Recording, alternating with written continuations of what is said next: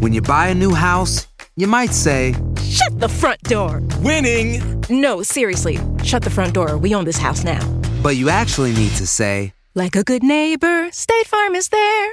That's right. The local State Farm agent is there to help you choose the coverage you need. Welcome to my crib. no one says that anymore, but I don't care. So just remember, like a good neighbor, State Farm is there. State Farm, Bloomington, Illinois.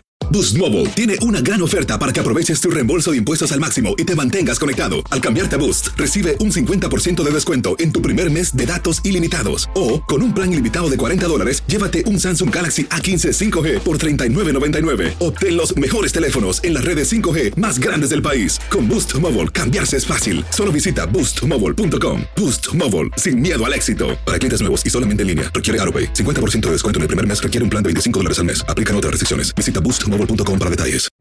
Enigma sin resolver es un podcast para mayores de edad. Algunos escuchas pueden encontrar el contenido del programa ofensivo.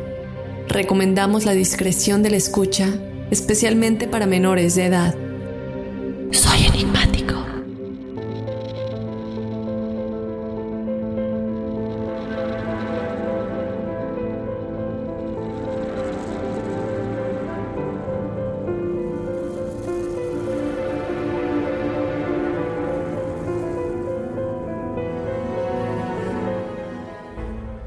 Apareciendo en la casa de la familia Pereira en Belmes de la Moraleda, Andalucía, España, los rostros de Belmes han sido los encargados de traer un gran número de turistas a Belmes.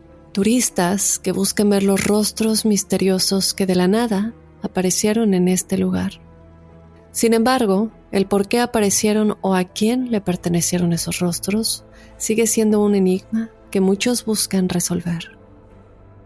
Acompáñame a analizar a detalle todo lo relacionado con el enigmático caso de las caras de Belmes.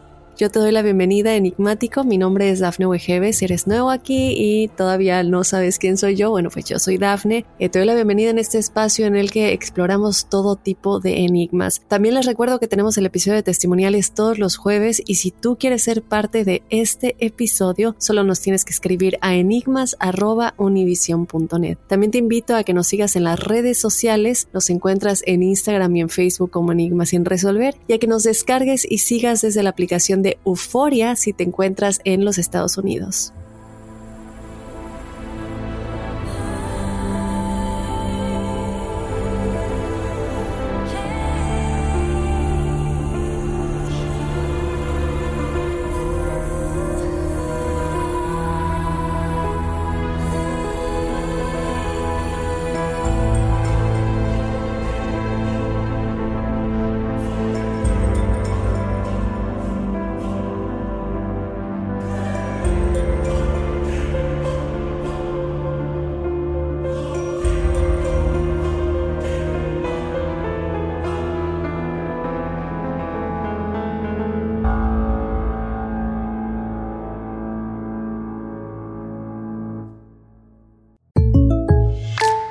You buy a new house, you might say, Shut the front door! Winning! No, seriously, shut the front door. We own this house now.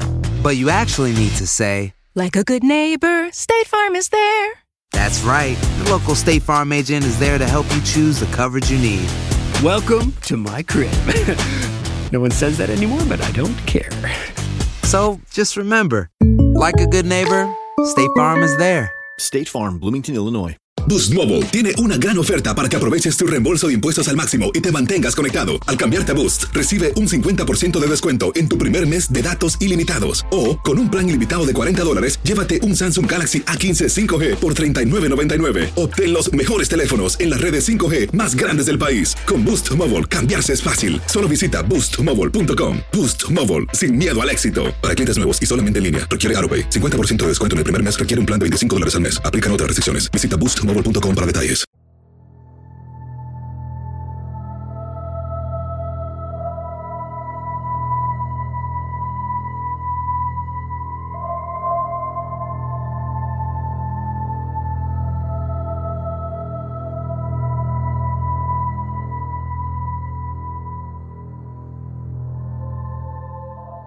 Vamos a comenzar con el tema de esta semana, un enigma que a mí me tiene muy emocionada, pero también muy intrigada porque hasta el día de hoy pues realmente es que no hay una respuesta. Y ya al final voy a querer que ustedes me digan qué es lo que opinan, que vayan a las redes sociales donde vamos a estar publicando cosas muy interesantes con respecto al episodio del día de hoy. Eh, les voy a dar el contexto primero, quiero darles como el contexto principal y después me voy a adentrar más a realmente qué significa todo esto, qué es lo que está sucediendo, quiénes son las personas que viven en la casa en donde se aparecen estas caras y obviamente vamos a ir un poquito hacia atrás, tenemos que hablar de la historia del lugar, qué podría ser lo que pasó en este lugar que hace que se estén manifestando estas caras de una manera tan extraña y si tal vez hay algunas otras propiedades en la misma área que también tengan cosas similares sucediendo. También, bueno, obviamente vamos a hablar de cosas que se realizaron en esta casa para poder encontrar una respuesta. Vamos a hablar también un poco acerca de los escépticos, pero también de las pruebas que se han hecho para llegar a la conclusión de que esto no es creado por una mano humana.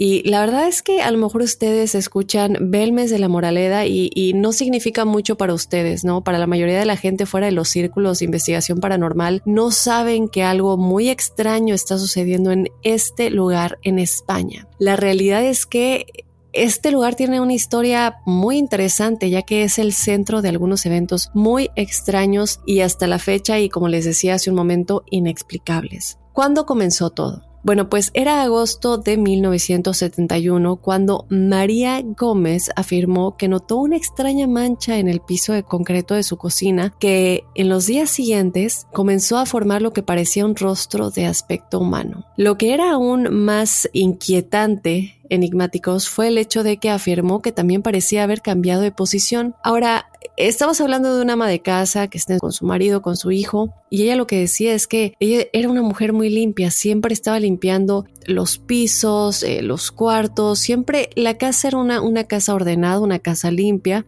entonces ella ve esta mancha que pues no se quita. Sabemos bien que muchas veces eh, la humedad forma estas pues muy desagradables manchas negras en las paredes de, las casas, sobre todo cuando hay lluvias eh, y, y, no se tiene la protección necesaria, ¿no? Entonces ellos llegan a la conclusión de que son manchas que llegaron por la humedad. El problema es cuando les digo que esta cara comienza a tomar la forma de un rostro humano. Ahí es donde ya no está pues muy normal que sea la mancha de la humedad y luego que cambie de posición. Sigue siendo la misma cara, pero se movió de un lado de la pared al otro. Ahora, en este punto María ya se sintió un poco desesperada, agarró cloro, trató de limpiarlo lo más que pudo, tallando, tallando, tallando. Y cuando esto falló, el esposo de María, Juan Pereira, y su hijo Miguel, pues decidieron tomar eh, cartas en el asunto y lo que hicieron fue destruir la imagen con un pico y se colocó concreto nuevo. Sin embargo, unos días más tarde sucedió algo que no se esperaban, ya que se volvió a formar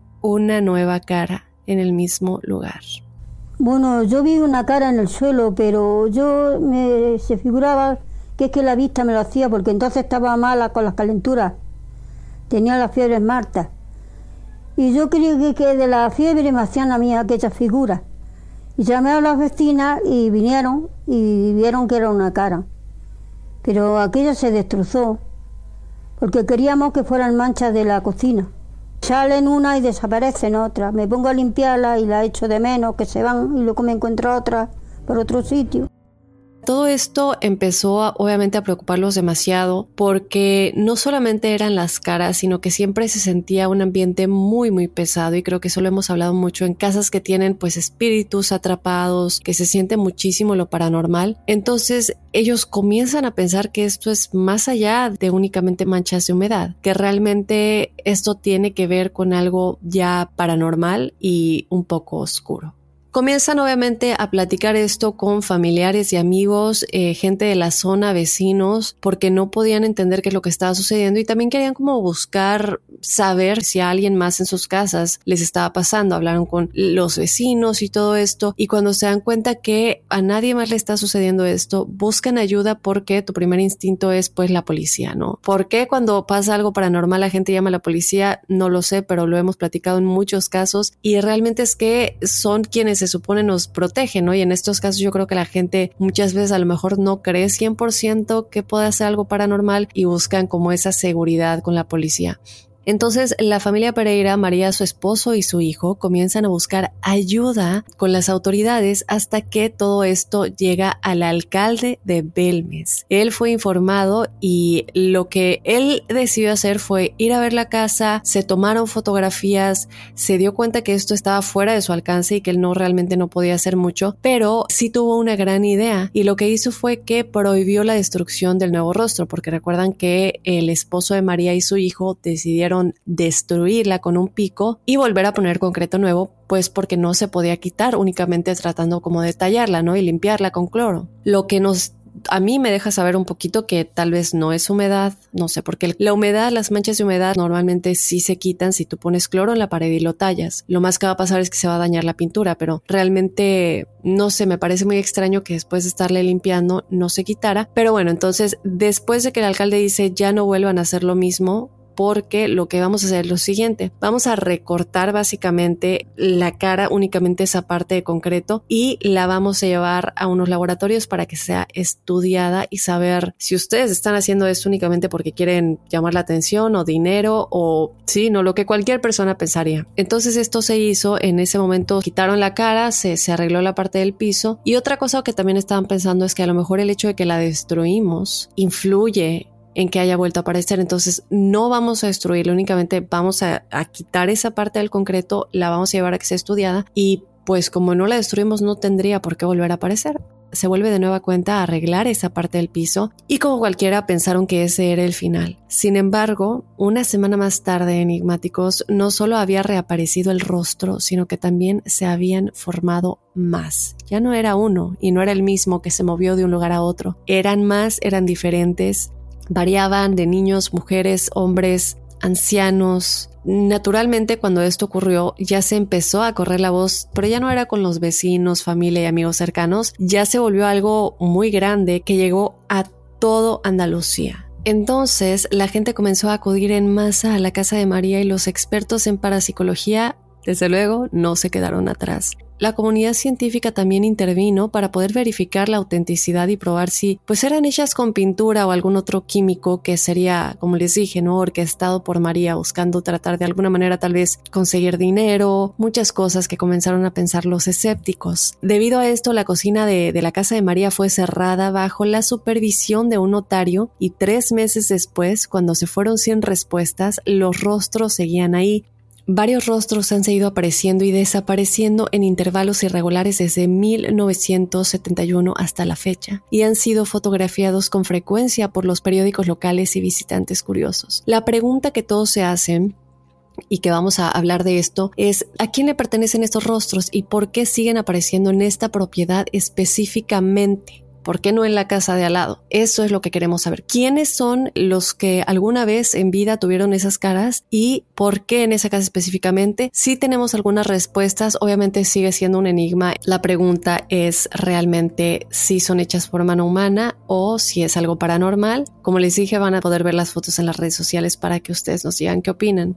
En abril de 1972, el profesor de Argumosa viajó desde Madrid a Belmes tras conocer el caso. Muy interesado en esto, decide viajar y él anuncia que había encontrado varios documentos históricos que informaban que un gobernador de Granada del siglo XVII, que era de hecho nacido en Belmes, había asesinado a cinco miembros de una familia local. Él llega a esta casa, a la familia de María y a María con esta información, porque obviamente él había estado trabajando en el caso desde antes de ir. Él estaba investigando para tratar de entender qué es posiblemente lo que está sucediendo. Ahora, el paradero del asesinato no estaba 100% seguro, pero sí dijo que se cree que tuvo lugar cerca o incluso en la misma propiedad de los Pereira. Otra teoría fue que como la casa estaba tan cerca de una iglesia, probablemente había sido construida en el sitio de un antiguo cementerio. Esta teoría enigmáticos luego va a ser confirmada de una manera, no sé,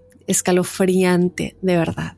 Pero antes de llegar a eso, yo quiero darles una idea de la casa, exactamente la historia y todo lo que ha pasado en este lugar. La casa está ubicada exactamente en la calle Real 5, Belmes de la Moraleda, y pertenece a la familia Pereira desde 1835, lo que quiere decir que bueno, ha pasado de generación en generación. En 1858, los abuelos maternos de Juan, el esposo de María, Ramón Sánchez y María Antonia Martínez, ellos eh, residían en esta casa con su hija Ramona de nueve años. Lo que ellos reportaron y lo que escucha Juan de sus abuelos es que alguien empezó a gritar y desde el techo se podía escuchar mucho ruido y de hecho también se escuchaba un llanto muy muy fuerte. O sea, había como un grito en una parte de la casa y en el techo se escuchaba como si alguien estuviera arriba llorando. Después, eh, ellos obviamente no tenían una explicación natural para las voces y en ese tiempo eh, los vecinos también comenzaron a quejarse de que había mucho ruido en la casa, que se escuchaba como que movían muchos muebles y simplemente las cosas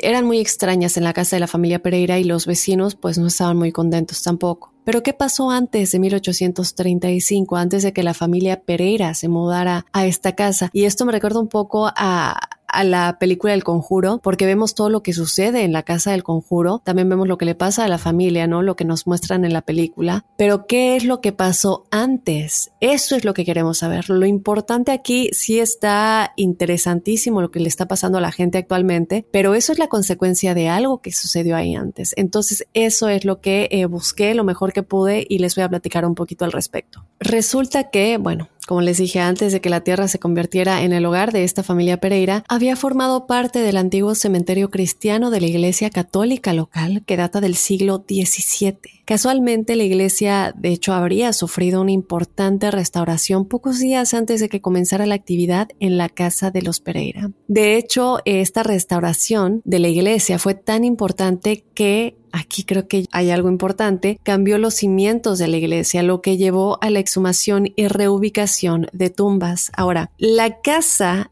en el número 3 de la calle Real, Belmes de Moraleda, experimentaba de hecho continuas oleadas de actividad paranormal y también formaba parte del antiguo cementerio cristiano. Ahora, esta casa no tenía caras en las paredes ni en el suelo, únicamente era la actividad paranormal. Entonces, a una hipótesis del por qué esta casa número 3 no tiene las caras similares en su cemento es que posiblemente se deba a que el río subterráneo que corre por debajo de la casa número 5 y la humedad que éste crea contribuye a la aparición de las caras, eh, porque este río únicamente pasa por debajo de la casa número 5, que es la casa de los Pereira. Ahora, a mí me pareció muy importante y, y me llamó mucho la atención encontrar esta información específico porque es lo que estaba yo platicando hace un momento. ¿Qué pasa cuando los vecinos no están experimentando nada? Entonces, a mí esto me deja saber que, ok, sí definitivamente en toda esta área había algo importante porque ya me estás diciendo, ahora es diferente, que realmente la casa eh, número 3 también experimenta muchísima actividad paranormal, aunque no sean las caras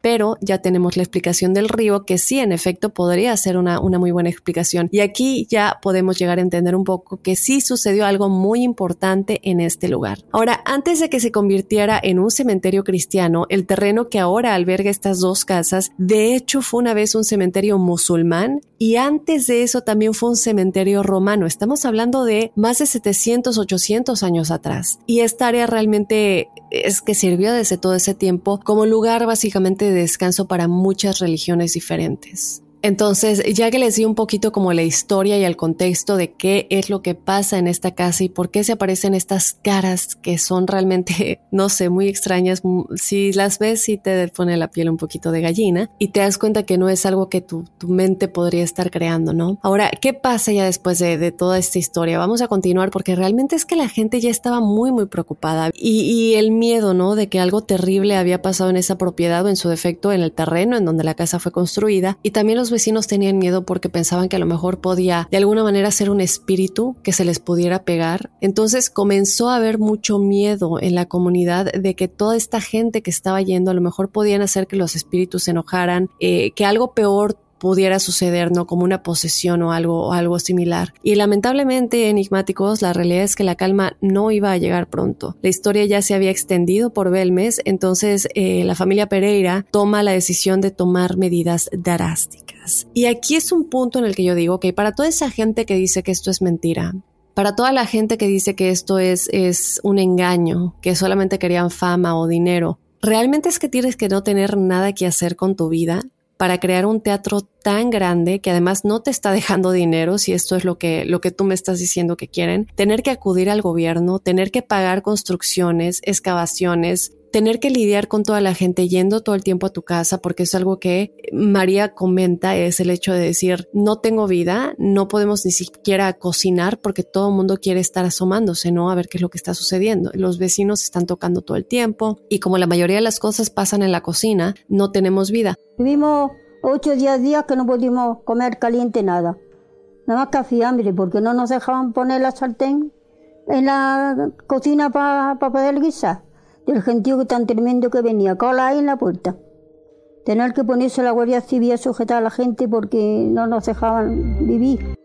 Yo solamente quería hacer ese paréntesis de que yo entiendo que hay mucha gente escéptica y a mí siempre me gusta ver el lado escéptico para entender mejor pues los dos lados de la moneda, ¿no? Y ser realista con la versión que, que yo quiero para mí misma y para ustedes. Y al final siempre cada quien toma su decisión en lo que cree y lo que no cree, pero yo sí creo que es demasiado como para que no sea real creo que ya se tendría que haber solucionado si fuera mentira. ¿Qué sucede? Ellos llaman al ayuntamiento y ellos deciden excavar el piso debajo de la cocina de la familia Pereira, pues para ver si podían encontrar el origen del fenómeno. Sorprendentemente enigmáticos, se encontraron numerosos esqueletos y muchos de ellos estaban decapitados, enterrados entre 2 y 3 metros por debajo de la cocina de la casa. Las pruebas mostraron que estos restos se remontan al siglo XIII. Impresionante, porque primero estábamos hablando del siglo XVII, ahorita ya nos fuimos mucho más atrás y ahora estamos hablando del siglo XIII. Estos esqueletos fueron retirados de la excavación y se les dio un entierro adecuado en un cementerio católico. Luego se llenó el agujero de nueva cuenta y una vez más se volvió a cementar el suelo. Sin embargo, en un par de semanas apareció una nueva cara en el piso de la casa de la familia Pereira. Y de hecho, algo que les sorprendió demasiado es que la excavación parecía haber intensificado la actividad del fenómeno porque ahora aparecían diferentes caras solo para desvanecerse y ser reemplazadas por una cara claramente diferente en cuestión de horas, algo que estás viendo en ese momento. Digo, si vives en ese lugar, evidentemente yo estaría vigilando y, te das cuenta de cómo aparece, es reemplazada por una nueva y luego vuelve a aparecer la misma. Y hace que muchos se pregunten por qué. Podría haber una respuesta. En un momento les voy a presentar unos audios de una sesión que se hizo ahí que nos podría ayudar a entender un poquito que algo terrible sucedió. Pero antes de llegar a eso, vamos a hablar un poquito de las teorías, porque mucha gente dice, bueno, ¿qué es realmente lo que está pasando aquí? Una de las teorías que comenzaron a salir a la luz por toda la gente que estaba investigando y, también por los profesionales que se adentraron en el caso, es que posiblemente los rostros podrían pertenecer a miembros de la familia de María que fueron masacrados durante la Guerra Civil Española. Algunos investigadores, de hecho, enigmáticos, ellos eh, decidieron plantear la hipótesis de que las imágenes eran de naturaleza topográfica y mí esto me llama muchísimo la atención porque podría ser esta teoría si te la creo. Y no es, ¿cómo decirlo? No quiere decir que están hechas por un humano, pero sí que un humano tiene que ver. El hecho de que sean de naturaleza topográfica básicamente quiere decir que estas caras eh, son un fenómeno psicoquinético en el que un agente humano proyecta consciente o inconscientemente las imágenes en el suelo.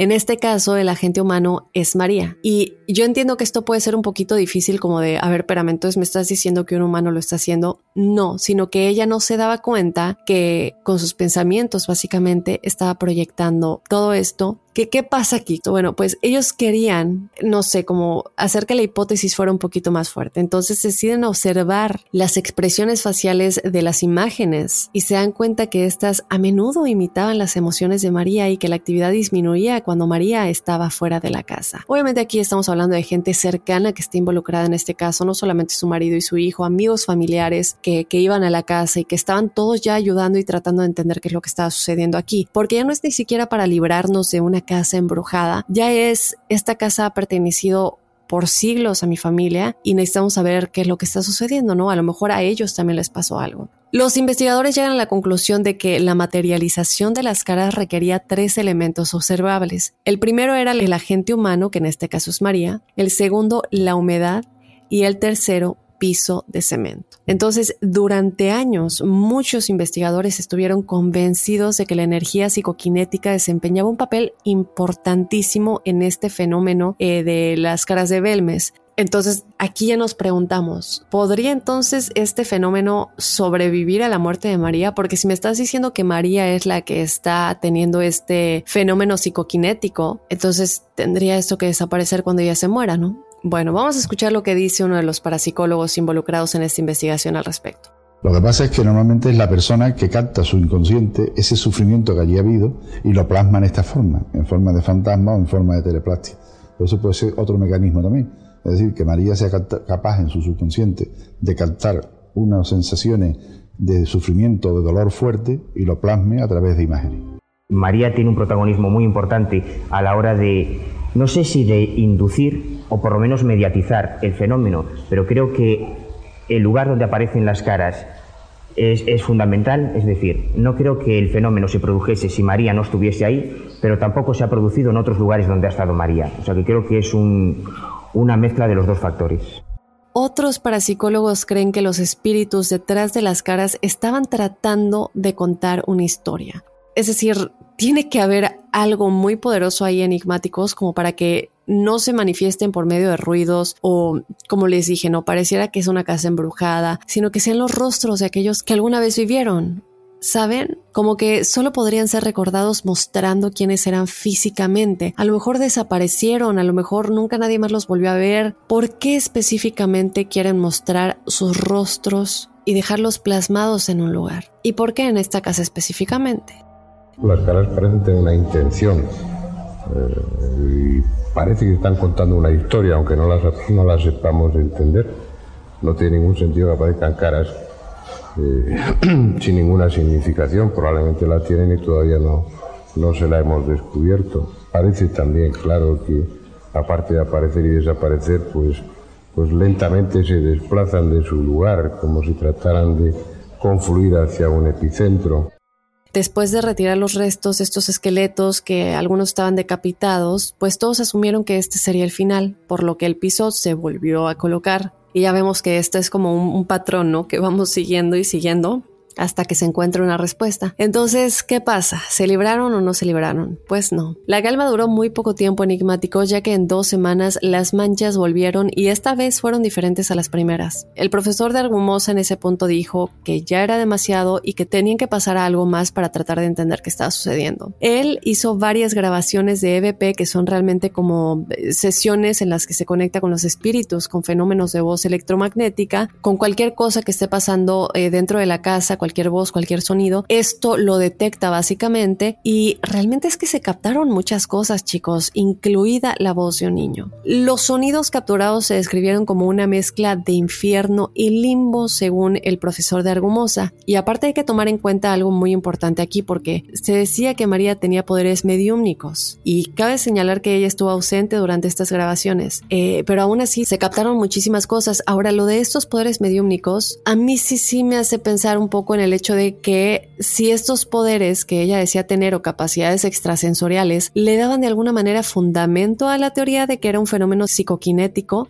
aquí hay dos, creo yo. Ya sea que se están estos espíritus manifestando a través de ella y ella, no sé, con su energía o mentalmente lo transfiere o si sí son sus emociones, pero ella nunca estuvo de acuerdo con esta teoría. Pero bueno, ¿qué más se capturó en estas grabaciones? Bueno, como les dije, esto está un poquito de miedo cuando se escucha infierno y limbo y ahorita que escuchen la grabación, déjenme saber qué opinan. A mí sí me dio un escalofrío en la espalda, la verdad, cuando lo estaba escuchando. Pero antes de escuchar un poquito de esas grabaciones, les vamos a poner un pedacito. Quiero decirles lo que los resultados en general de estas grabaciones eh, captaron, ¿no? Que fue realmente sorprendente. Se escuchaban gritos y gemidos humanos y unos de ellos decían, ella va con todos los hombres. Otro decía, el infierno comienza aquí.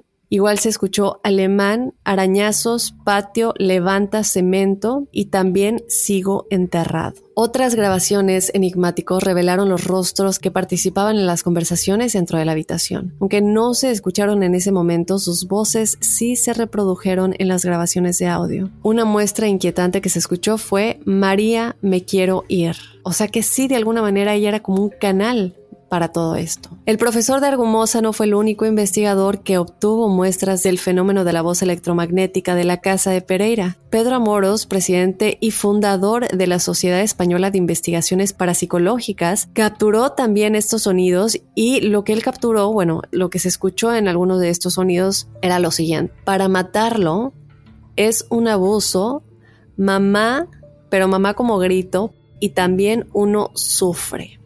Eso es lo que Pedro captó. Estamos hablando ya de dos investigadores de la parapsicología que tienen resultados con esto. Y bueno, lo prometido es deuda. Vamos a escuchar un pequeño audio de la sesión. Déjenos saber qué piensan de esto.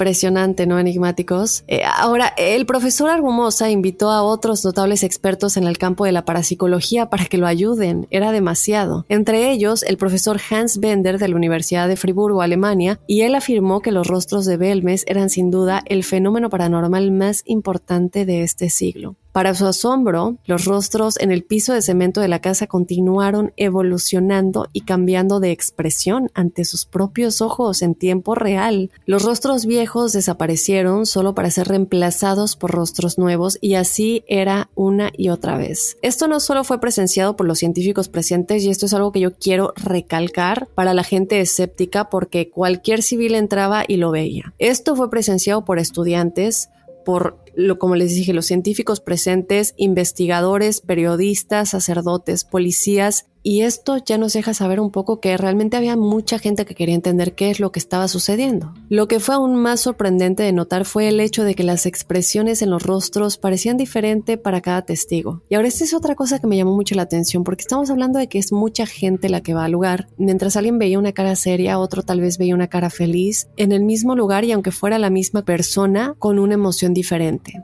Y aquí es donde ya entra más gente y qué sucede. Bueno, pues el profesor de Argumosa decide llamar a todos estos otros compañeros que les dije, más expertos en parapsicología y a un equipo de televisión alemana y también llevaron un notario que estuviera presente para certificar todo. Bueno, el profesor de Argumosa realizó un sencillo experimento en este momento en el que dividió el piso de la cocina en secciones, fotografiando los rostros de cada sección antes de cubrirlos con una chaqueta y sellar los bordes. Luego selló la habitación y las ventanas con cera en presencia del notario de la ciudad. La habitación permaneció sellada y vacía durante tres meses. Los Pereira no se quedaron sin cocina durante ese tiempo, aunque realmente es como que ya no tenían cocina porque nadie les permitía vivir una vida normal. Pero lo que sucedió es que el ayuntamiento les construyó una nueva cocina detrás de su casa para que pudieran continuar su rutina diaria normal sin interrupciones y pues simplemente seguir cocinando, comiendo, eh, tomando agua y lo que cualquier humano necesita. Cuando se abrió la sala sellada después del periodo de espera de tres meses, los resultados fueron exitosos para De Argumosa y Bender. ¿Qué pasó? Los rostros debajo de la manta que lo cubría habían evolucionado y se habían movido durante el tiempo del encierro. Otra manifestación destacable ocurrió al mismo tiempo, pero en la nueva cocina. ¿Por qué siempre en la cocina? Esa es mi pregunta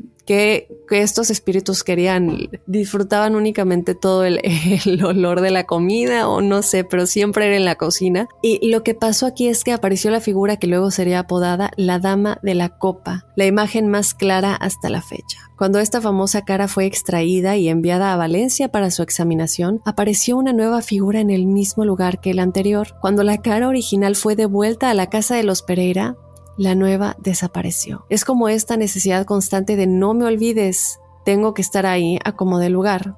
Ahora, algo que me llamó también mucho la atención, bueno, todo me llamó la atención, pero esto también es impresionante y algo que jamás se imaginaron iba a pasar. Nosotros vemos que se están tomando muchísimas fotos por el hecho de que se tiene que examinar qué es lo que está pasando y también se necesitan pruebas, no solamente retirar las caras, eh, literalmente quitar el cemento de la parte de la cara, recortarlo y llevarlo a examinar, sino también tomar pues lo obvio, fotografías. Pero lo que sucedió aquí, chicos, es que cosas empezaron a aparecer en las fotografías, si no era suficiente con las caras. Estas manifestaciones fotográficas incluyeron la aparición de manos y garras en estas fotos. ¿Qué se hace para tratar de entender esto? Bueno, involucran a Kodak ya, se involucra a Kodak para que vean al nivel que estamos llegando. Se involucra Kodak y también un laboratorio parapsicológico de la Universidad de Friburgo y ellos deciden llevar a cabo un análisis cuidadoso de estas fotografías. Ellos después de esto demuestran que las fotografías eran auténticas y nada estaba modificado. Luego también el profesor Hans Bender le había mencionado al profesor de Argumosa que mientras estaba en la casa alguien le había tocado el cuello por detrás. Esto resultó en una investigación continua sobre el hogar de la familia Pereira. Si ustedes todavía no creen en esto, yo no sé ¿qué más necesitamos? A mí, a mí me, me, deja muy impresionada este caso y lo que pasa es que también aplicaron rigurosamente todas las demás pruebas conocidas como el día de hoy las pruebas de las caras. ¿Qué es lo que se hizo? ¿no? Para tratar de entender ¿Qué ingredientes, por decirlo de alguna manera, están involucrados en la creación de estas caras? Bueno, pues se realizaron experimentos para detectar radioactividad, compuestos orgánicos y químicos y de igual manera realizaron pruebas de rayos X, pruebas acústicas y análisis fotográfico infrarrojo y ultravioleta. No se encontraron evidencias de pinturas o tintes en el cemento. Todas estas pruebas llegaron sin una explicación científica concluyente para el fenómeno y aquí me parece que los investigadores solamente estaban convencidos de que el fenómeno era un fraude y, y querían, pues no sé, de alguna manera, aunque no encontraban nada, no querían validarlo siempre siguieron buscando. Y hasta el día de hoy se van a encontrar con muchos eh, escritos, incluso hay libros que dicen que esto es una estafa, que era un fraude, pero yo regreso a lo mismo que no lo voy a repetir, pero lo que dije anteriormente. En fin, había, sin embargo, alguien que creía 100% en esto y él publicó un libro completo sobre el caso. Su nombre es José Martínez Romero. Su libro Las caras de Belmes es una recopilación de anécdotas. Romero, de hecho, regresó a la casa después de su experiencia inicial, que fue en 1988, con el también investigador Andrew Mackenzie muchos de los rostros todavía estaban presentes y esto lo menciono porque ya había pasado mucho tiempo y no estaban seguros de que iban a seguir ahí. Sin embargo, sí lo estaban y de hecho Romero dijo que estaba sumamente sorprendido por la forma en que habían cambiado eran más oscuras y menos definidas que antes. Y Romero comentó también de hecho que él creía en esa hipótesis de que había un vínculo entre los rostros y el estado de ánimo de María, por lo que si María no se encontraba bien, las imágenes tendrían un color tenue. Esto lleva posteriormente a que Romero pues deduzca que cuando María muriera las imágenes iban a desaparecer definitivamente. Pero no fue así enigmático, se le estaba equivocado. Vamos a hablar un poquito de eh, los escépticos. Uno de los mayores escépticos es Brian Dunning del sitio web Skeptoid y él afirma que cree que las caras fueron pintadas en el piso de concreto, aunque ya hayan dicho que no es pintura. Él no, él dice que la primera fue con pintura y luego cambiaron a hacerlo con ácido y que María estaba preparando un gran engaño al público para obtener ganancias financieras. A mí esto me parece demasiado. Tienes que ser realmente un, un escéptico muy, muy hardcore, iba a decir, pero muy intenso, la verdad, para no creer, por más que te pongan todo enfrente en la cara, no lo vas a creer. Bueno, después de esto, muchos científicos insisten en que después de varias investigaciones, ya llegaron a la conclusión de que sea lo que sea, no es pintura y que dejen de decir que es pintura porque ellos ya realizaron todos los estudios, pruebas, experimentos posibles y no es pintura.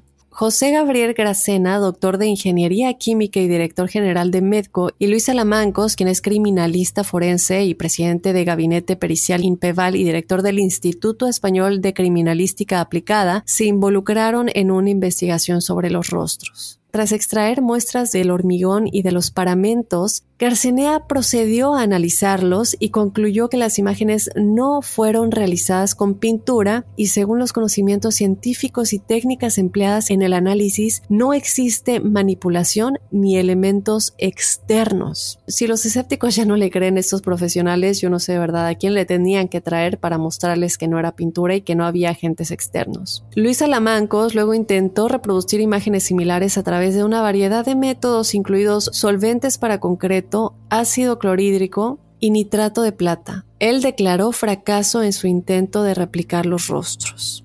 Pues sí, porque nadie puede hacerlo más que el espíritu que lo está haciendo, no lo puede hacer un humano.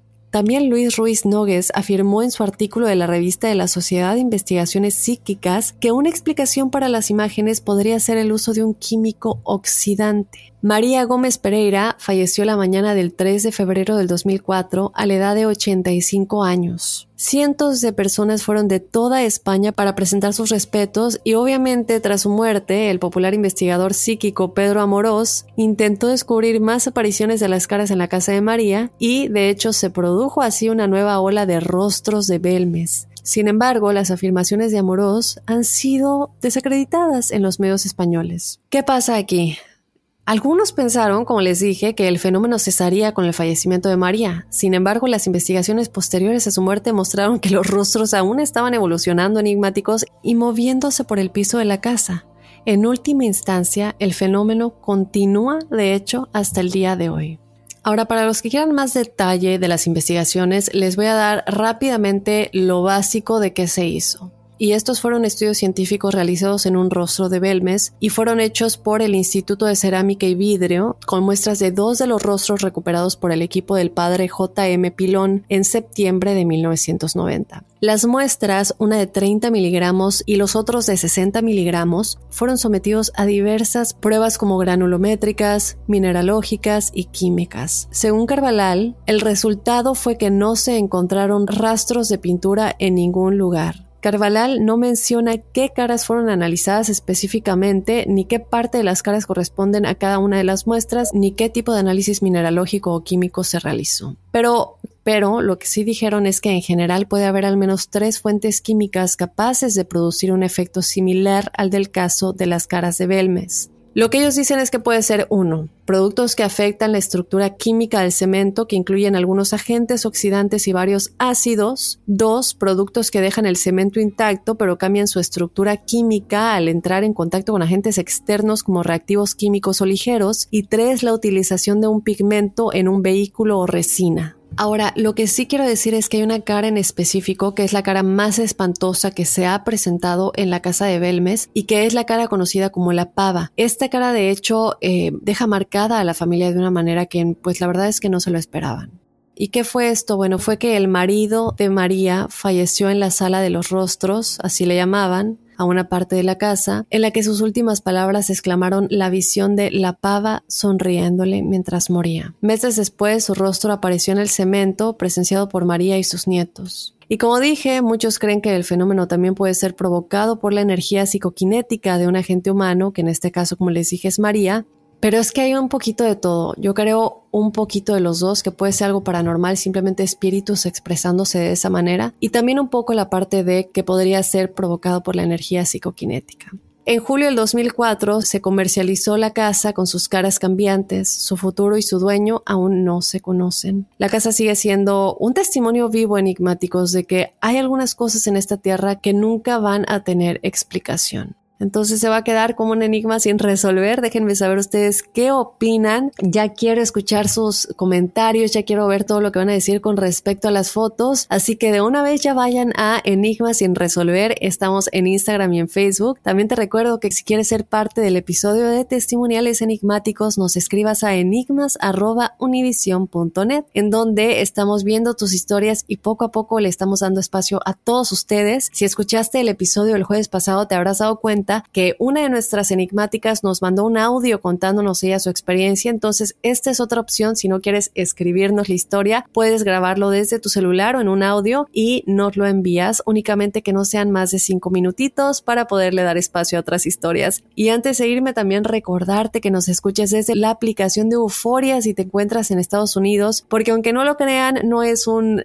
promocional es que de verdad, si nos escuchan desde Euforia, ayudan enigmas, ayudan enigmas, ayudan a que sigamos creciendo y a que ustedes sigan siendo parte de esta experiencia maravillosa. Entonces, yo les pido que si pueden escucharnos desde la aplicación de Euforia, si están en Estados Unidos, pues de verdad, sí nos están ayudando a crecer. Y ahora sí, yo creo que ya con esto me despido. Les mando un abrazo enorme y los espero el próximo lunes con otro enigma sin resolver. Soy enigmático.